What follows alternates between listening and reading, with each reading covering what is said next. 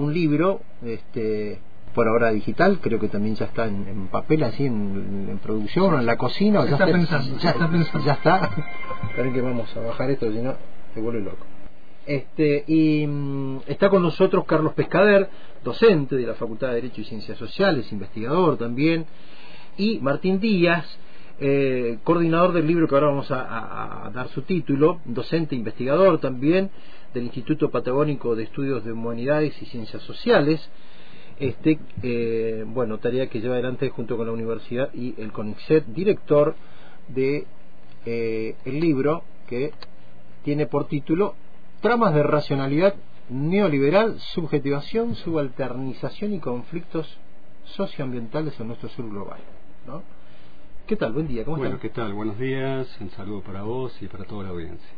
Bueno. Buenos días, Carlos, y buenos días a la audiencia. ¿Cómo están? Bueno, ya, eh, Carlos de la casa, ¿no? Así que, y de la radio también acá, así que, bueno, eh, un gusto que hayan venido. Cuéntenos un poquito, estaba mirando este, varios eh, autores, ¿no? En, este libro. Cuéntenos un poquito de qué trata, cuáles son las líneas generales. Bien, bueno, muchísimas gracias.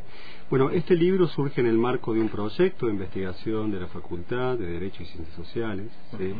El proyecto de investigación tiene como núcleo central o como aspecto o dimensión central un análisis crítico y situado del neoliberalismo. Es un trabajo que venimos haciendo con, eh, con la colaboración de distintos investigadores e investigadoras de la universidad eh, y de esta facultad.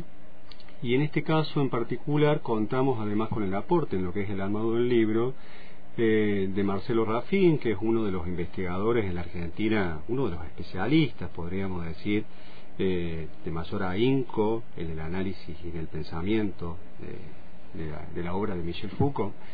Y en ese marco lo que hemos desarrollado o hemos llevado a cabo es un libro ¿sí? que aborda distintas derivas o dimensiones del neoliberalismo pensados desde determinadas claves de lectura. ¿no? En nuestro caso, eh, adherimos a una lectura del neoliberalismo, el cual no se circunscribe a una mera teoría política ni económica, no se circunscribe a una doctrina filosófica, tampoco es pensado ni analizado este, en este libro el neoliberalismo como una reactualización del laissez-faire o como un programa eh, político de desaparición del Estado, sino fundamentalmente pensar el neoliberalismo como un proyecto civilizatorio que surge allá por principio de la década del siglo XX eh, y como un modo sofisticado de gobierno de la conducta y gestión de la vida. ¿no? Y en ese sentido este libro es una construcción, o en realidad posee un armado transdisciplinar, digamos, eh, desde distintas de distintos campos de saberes, hay una articulación ¿sí? de distintos campos de saberes, eh, y además tiene un anclaje, me parece que eso es interesante. Este libro está eh, pensado eh, y escrito desde la Patagonia Norte, ¿no? Eh, y en ese sentido, digamos, hay un encuadre tanto temporal ¿sí? como territorial, geográfico, que es el núcleo central de este libro. ¿no?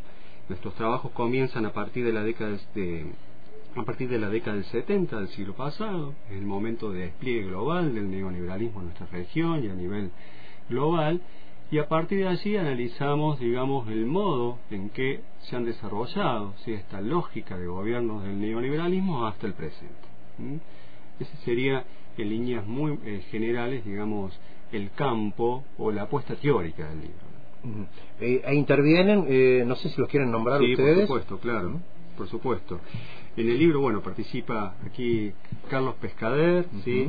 Eh, Juan Cruz sí que es docente e investigador de esta facultad, Julio Monasterio, también docente e investigador de esta facultad, Santiago Kusianovich, que es eh, docente de la Facultad de Humanidades, Victoria Ibáñez, docente e investigadora de esta facultad, Agustín eh, Marré, investigador de esta facultad, María Eva Lafitte, ¿sí?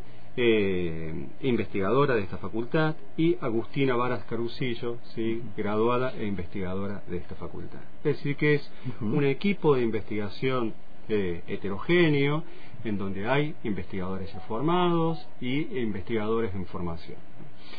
Carlos, eh, la parte que te toca es crisis socioambiental, luchas de resistencia y por la reexistencia. Indagaciones desde la Nor Patagonia Argentina. Contanos un poquito.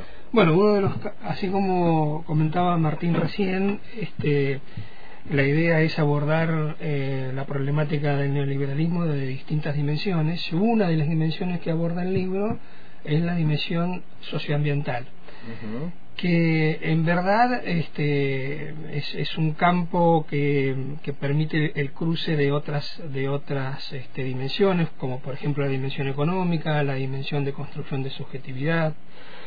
Em, y allí, digamos, en, el, en, la sección del libro dedicada a, al aspecto, a los aspectos socioambientales, no solo está mi participación, sino está también la participación de Agustín Marré, la participación de Agustina Varas Carusillo y la participación de, este, de Victoria Ibáñez. Eh, en realidad, sin, para referirme específicamente a, a, mi participación, pero que la podríamos de alguna manera este, relacionar con, con, las participaciones de los autores y el autor que mencioné, eh, ahí tratamos de dar cuenta cómo una ofensiva extractivista o neoextractivista, como denominan algunos autores y autoras, este, ha marcado en las últimas décadas una impronta de mayor eh, despojo, de, este modelo de acumulación por disposición, despojo de bienes comunes que afecta no solo los aspectos que tienen que ver con lo estrictamente económico, sino también con configuraciones territoriales, con segregación de poblaciones que se tienen que correr este, de los lugares donde habitualmente están asentados, porque precisamente se ven afectados por la implementación de políticas neoextractivistas, sobre todo las políticas neoextractivistas que además son contaminantes, como la extracción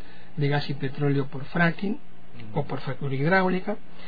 Eh, también las formas de, desvinculación con, con, la territorialidad, con el territorio que habitualmente tienen, sobre todo poblaciones que se han visto afectadas, que son poblaciones que están vinculadas al, trabajo rural, básicamente. Por ejemplo, nosotros hicimos investigaciones en este proyecto y en un proyecto anterior, que en el cual trabajamos conjuntamente con Martín y que dirigía este, la socióloga mm, Belén Álvaro, de acá también de la facultad, eh, y los barrios que nosotros ahí habíamos investigado, eh, Costa Blanco y calle 10 Ciega de Allen, eh, claro, son barrios que están directamente vinculados no solo con la actividad rural propia de la, producción de fruticultura y horticultura, sino que además este, han quedado expuestas a metros por ejemplo, de, pozos de petróleo. ¿no? Tal cual. Este, entonces, allí lo que tratamos de ver es cómo también, digamos, este, la afectación no es solo una afectación de tipo económica, por eso queremos desterrar la idea en el libro, en términos generales, de que hablar de neoliberalismo es hablar de una cuestión económica, solamente. Es hablar de una cuestión económica, es hablar de una cuestión ambiental, es hablar de una cuestión de cómo se construye, cómo se percibe la subjetividad de las personas que son afectadas por las políticas públicas en el marco del neoliberalismo, es hablar de la reconstrucción de territorialidades, porque también es cierto que eh, no solo, por ejemplo, por, por la extracción de fracking, sino también por el debilitamiento de la producción este, rural y frutihortícola de la región, vinculada también a políticas este, globales neoliberales, em, las políticas inmobiliarias que avanzan sobre zonas de chacra, que tienen que ver también con convertir a la tierra en, un, en un valor, este, en un aspecto financiero y de, y de especulación. todo eso este, tiene que ver no solo con lo económico, sino también con cómo nos percibimos en el entorno, el cambio que hay en la conceptualización de las propias personas.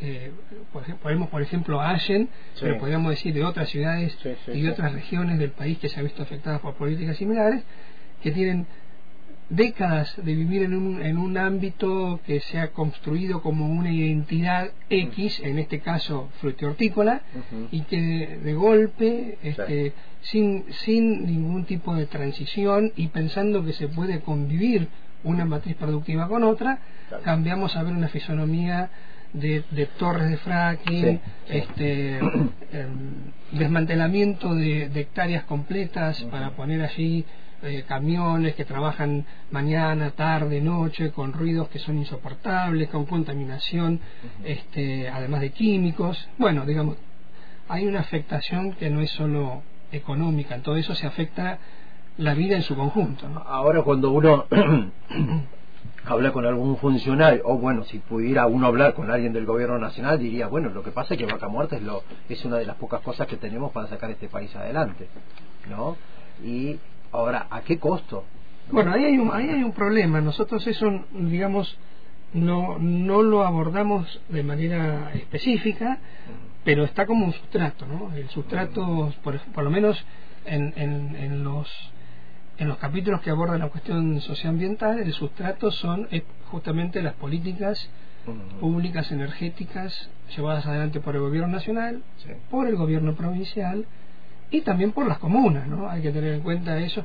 Y enmarcados en un en un este todo eso en en una eh, perspectiva escalar o multiescalar que tiene que ver con los diseños globales, porque lo que estamos produciendo en estas regiones este, son commodities demandadas por el mercado internacional y que posiblemente vayan a usufructuarse en otros lugares que no que no es que no es la Argentina y posiblemente tampoco vea la Argentina y los y, la región de donde se extrae estos productos los entre comillas digo beneficios que podría acarrear la venta exterior de, estas commodities. Bueno, eh, ayer hablábamos con, este, para darle también esto que contás, ¿no?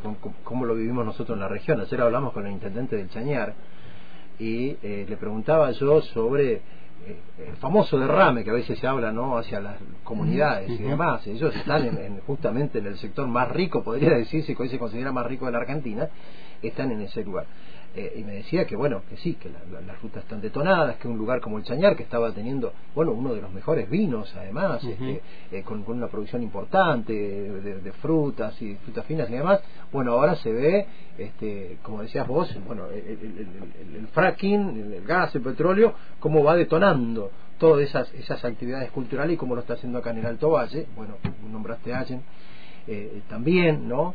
Este, y, cómo se va en contra incluso de la decisión de, del mismo de las mismas poblaciones, porque recordemos que Allen, en el caso de Allen, los vecinos y los concejales votaron en contra del fracking eh, en Allen. Y sin embargo, la y el gobierno corrieron eso y dijeron no, por decreto lo vamos sí, a bueno, hacer. esa ordenanza fue, a, fue llevada al, Superior Tribunal de Justicia y tiene una, una sentencia de que, bueno, eh, han, justificado en el, en el aspecto de que la la explotación de hidrocarburos es de la provincia. La jurisdicción, de, jurisdicción de Allen este, se declaró inconstitucional. Pero lo que sí es jurisdicción de del, del, municipio, de cualquier municipio, es la cuestión que tiene que ver con el, lo que podríamos decir el, el cuidado y el ejercicio de, policía de, eh, de lo que tiene que ver con el ambiente y la contaminación y demás. Por, por, por eso, por ejemplo, hasta eh, para poner un comercio tenés que este, tiene que haber una inspección, seguridad, higiene, una serie de cuestiones. Bueno, yo, yo no, no, esa parte no está este, analizada, pero sería interesante, este, quizás en, un futuro o, para otro que esté interesado en el tema, ver por qué razón precisamente ahí no, se ha, no ha habido o se ha quedado eh, en el camino la apelación de esa, de, esa sentencia. ¿no? Porque, digamos, es cierto que este, al, al, municipio no le corresponde eh, arbitrar en términos de, de, producción hidrocarburífera, pero ahí no se estaba pensando solo en la producción hidrocarburífera, sino en el impacto que tiene la producción. ¿no? Tal cual. Bien, eh, veo el tema eh, mujeres mapuches, también prácticas de reexistencia y, y agencias. No sé si quieren referirse a algo de este tema también. Bueno, ese es un trabajo en particular que ha llevado Victoria Ibáñez. A mí me parece que es interesante ahí para articularlo con lo que plantea Carlos, que tiene que ver con el análisis que nosotros emprendemos o planteamos del neoliberalismo en una dimensión tanto neocolonial, ¿sí? Mm, y mm. biopolítica. Y cuando pensamos o analizamos esta dimensión neocolonial ¿sí? del, del, neoliberalismo es precisamente poner en tensión de qué manera el neoliberalismo reactualiza la violencia colonial desplegada sobre nuestros territorios desde el inicio mismo del proceso de conquista, ¿no? Eh, de nuestro continente allá por 1492. Es cierto que el neoliberalismo lo hace bajo formas específicas, pero hay una reactualización de esta violencia desplegada sobre cuerpos y territorios que están marcados por las heridas ¿sí? y por las herencias coloniales. Y en el caso particular de determinados grupos de la población históricamente subalternizados, ¿sí? como es el pueblo mapuche y en particular el caso ¿sí? de las mujeres mapuche, eh, hay una exacerbación de esta violencia colonial por su condición, en primer lugar, precisamente, ¿sí? de ser una población históricamente racializada y su, por su condición de mujeres. ¿No? Esto obviamente esto hay que pensarlo y aquí están los aportes de la teoría de la interseccionalidad que permite ver estos entrecruzamientos entre raza, clase, género, etcétera, etcétera. Pero a su vez, eh, el trabajo que mm, se lleva a cabo en este libro, producto de la investigación de, Victoria, de Victoria Ibáñez, permite no solo mostrar estas prácticas, las prácticas de criminalización y de ubicación en lugares de no existencia, en los que ha sido colocado ¿sí? históricamente ¿sí? el pueblo mapuche y las mujeres mapuches, sino su vez su práctica de resistencia y de reexistencia.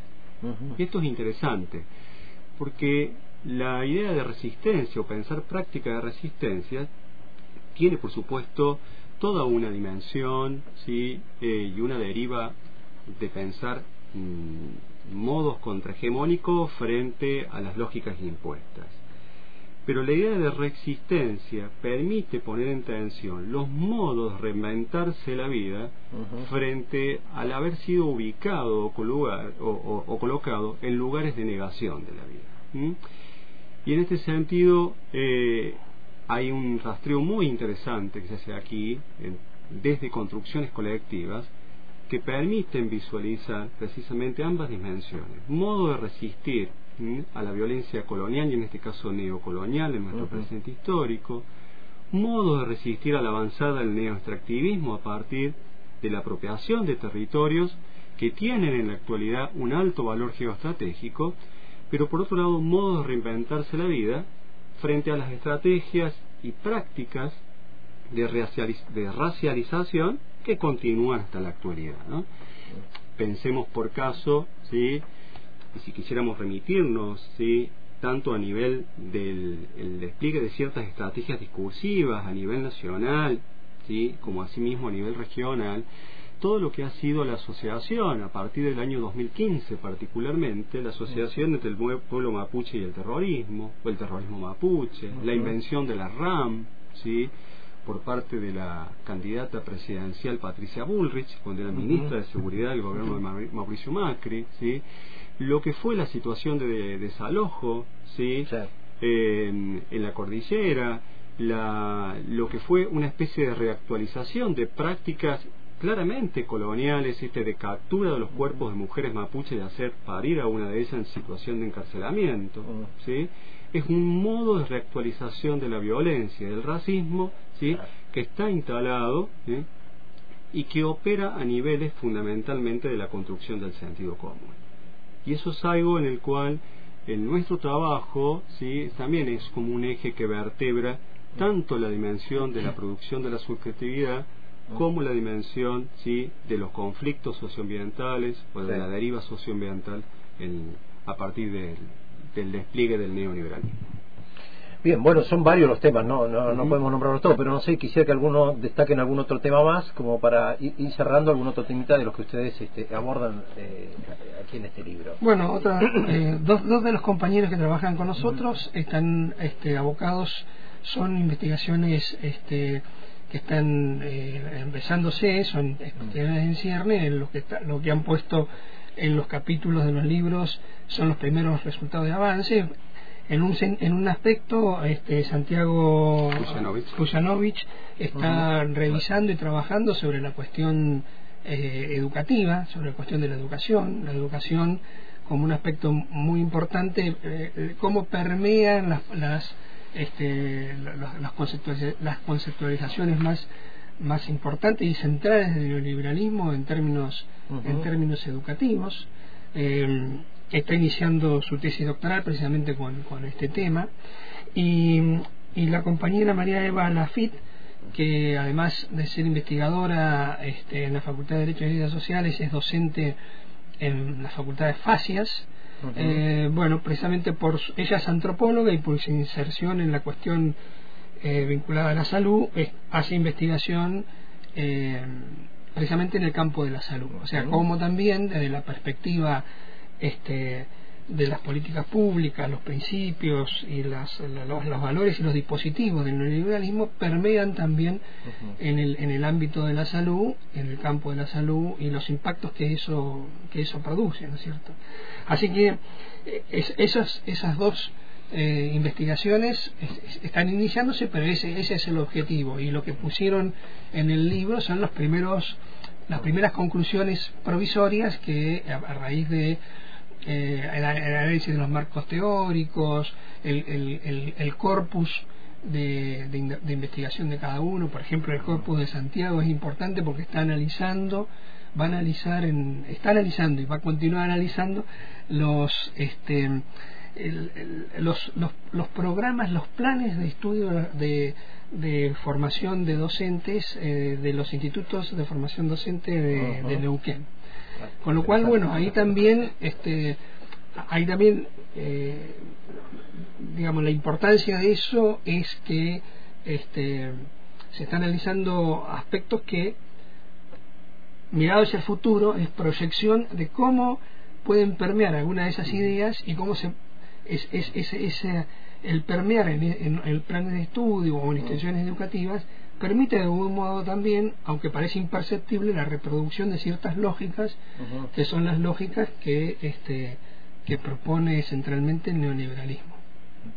Bueno, eh, un libro que, eh, bueno, muy oportuno en los tiempos que vivimos, ¿no? Absolutamente, absolutamente. bueno, histórica. Si, nosotros, mira, por, en, distintos aspectos mira, que estamos tratando acá, el tema de salud, el tema de educación, el tema energético y, y, mm. socioambiental, este, el, el tema de, del, del pasado reciente, la, la mirada que hay sobre el pasado reciente, la la, la vuelta a ponerse en duda eh, algo que para la Argentina en 40 años de democracia parecía parecía zanjado, son todas temáticas que están presentes en los debates presidenciales y en la campaña presidencial y son todas temáticas que directa e indirectamente aborda el libro. Eh, no nos lo propusimos, lo que pasa es que es que de alguna manera coincidiendo todo y bueno en realidad no es que va no, es que coincide este como este trabajo cuando lo iniciaron como si fuera azaroso. Nosotros iniciamos el trabajo hace dos años.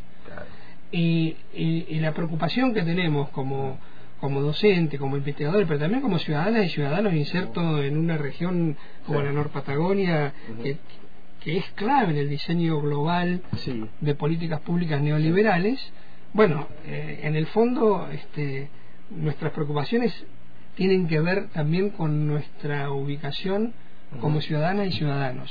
Y, y evidentemente eh, el, modo de abordarlo y, y las problemáticas a abordar tienen que ver con la realidad. Sí, sí.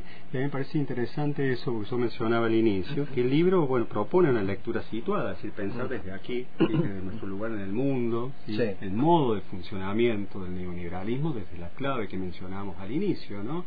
Como un modo de producción de la subjetividad, como un modo de gobernar las poblaciones y de construir consensos de legitimidad, eh, como un modo también ¿sí? de gestión de la vida que tiene que ver con lo socioambiental.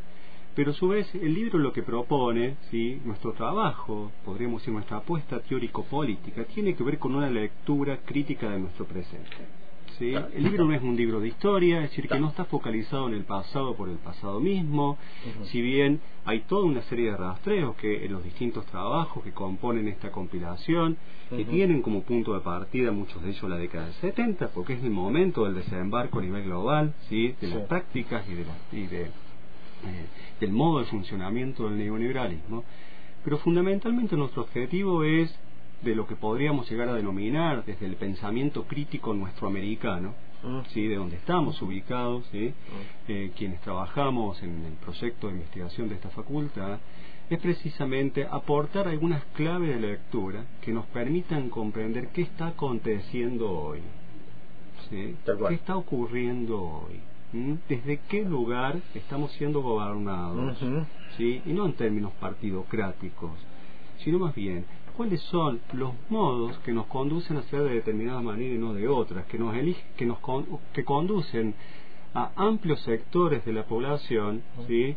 Eh, a hacer determinadas elecciones que van decididamente en contra de sus propios intereses. ¿Sí? A eso referimos como modo de funcionamiento del neoliberalismo. Bueno, esa es nuestra apuesta teórica. Bueno, muy bien. Eh, el libro que, eh, bueno, es digital. Se encuentra en el repositorio digital de la universidad, ¿sí? Y, y, en ese sentido, bueno, también es una apuesta, ¿sí? Eh, a una, y una contribución a lo que es la democratización del conocimiento, claro, libre, gratuito, absolutamente. Bien, perfecto. Eh, bueno, y capaz que poco tiempo también para los que son amantes del papel y tener el libro ahí en mano. Es el deseo. Es el deseo. Eh, dependemos mucho de los presupuestos y ahí claro, ahí, ahí tenemos un problema un problema serio. Sí, de coyuntura también. claro, también de, también de coyuntura, exactamente. Bueno, interesante. Entonces, este, eh, tramas de racionalidad neoliberal es, es el título principal. Eh, director Martín Díaz, coordinador del libro, y Carlos Pescader. Eh, también este, codirector también de, este proyecto. Así que bueno, muchas gracias por venir y presentarlo aquí en, la radio, en la radio de, la facultad. La verdad que no, nos alegra que, que, utilicen la radio también, este otro medio de comunicación, para poder presentar también. este gracias a ustedes por, la oportunidad, por el espacio y no, no querría dejar de abandonar la nota sin... sin hacer una mención especial al departamento Publifadex, en la cabeza de Viviana García, sí.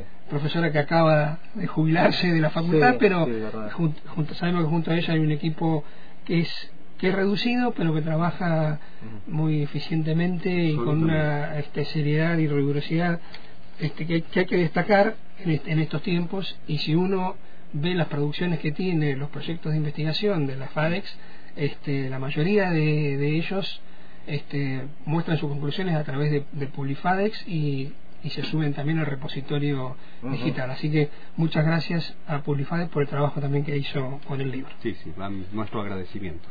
Bueno, muchas gracias y muy amable. Tengan buena jornada. Bueno, gracias a ustedes. Hasta luego.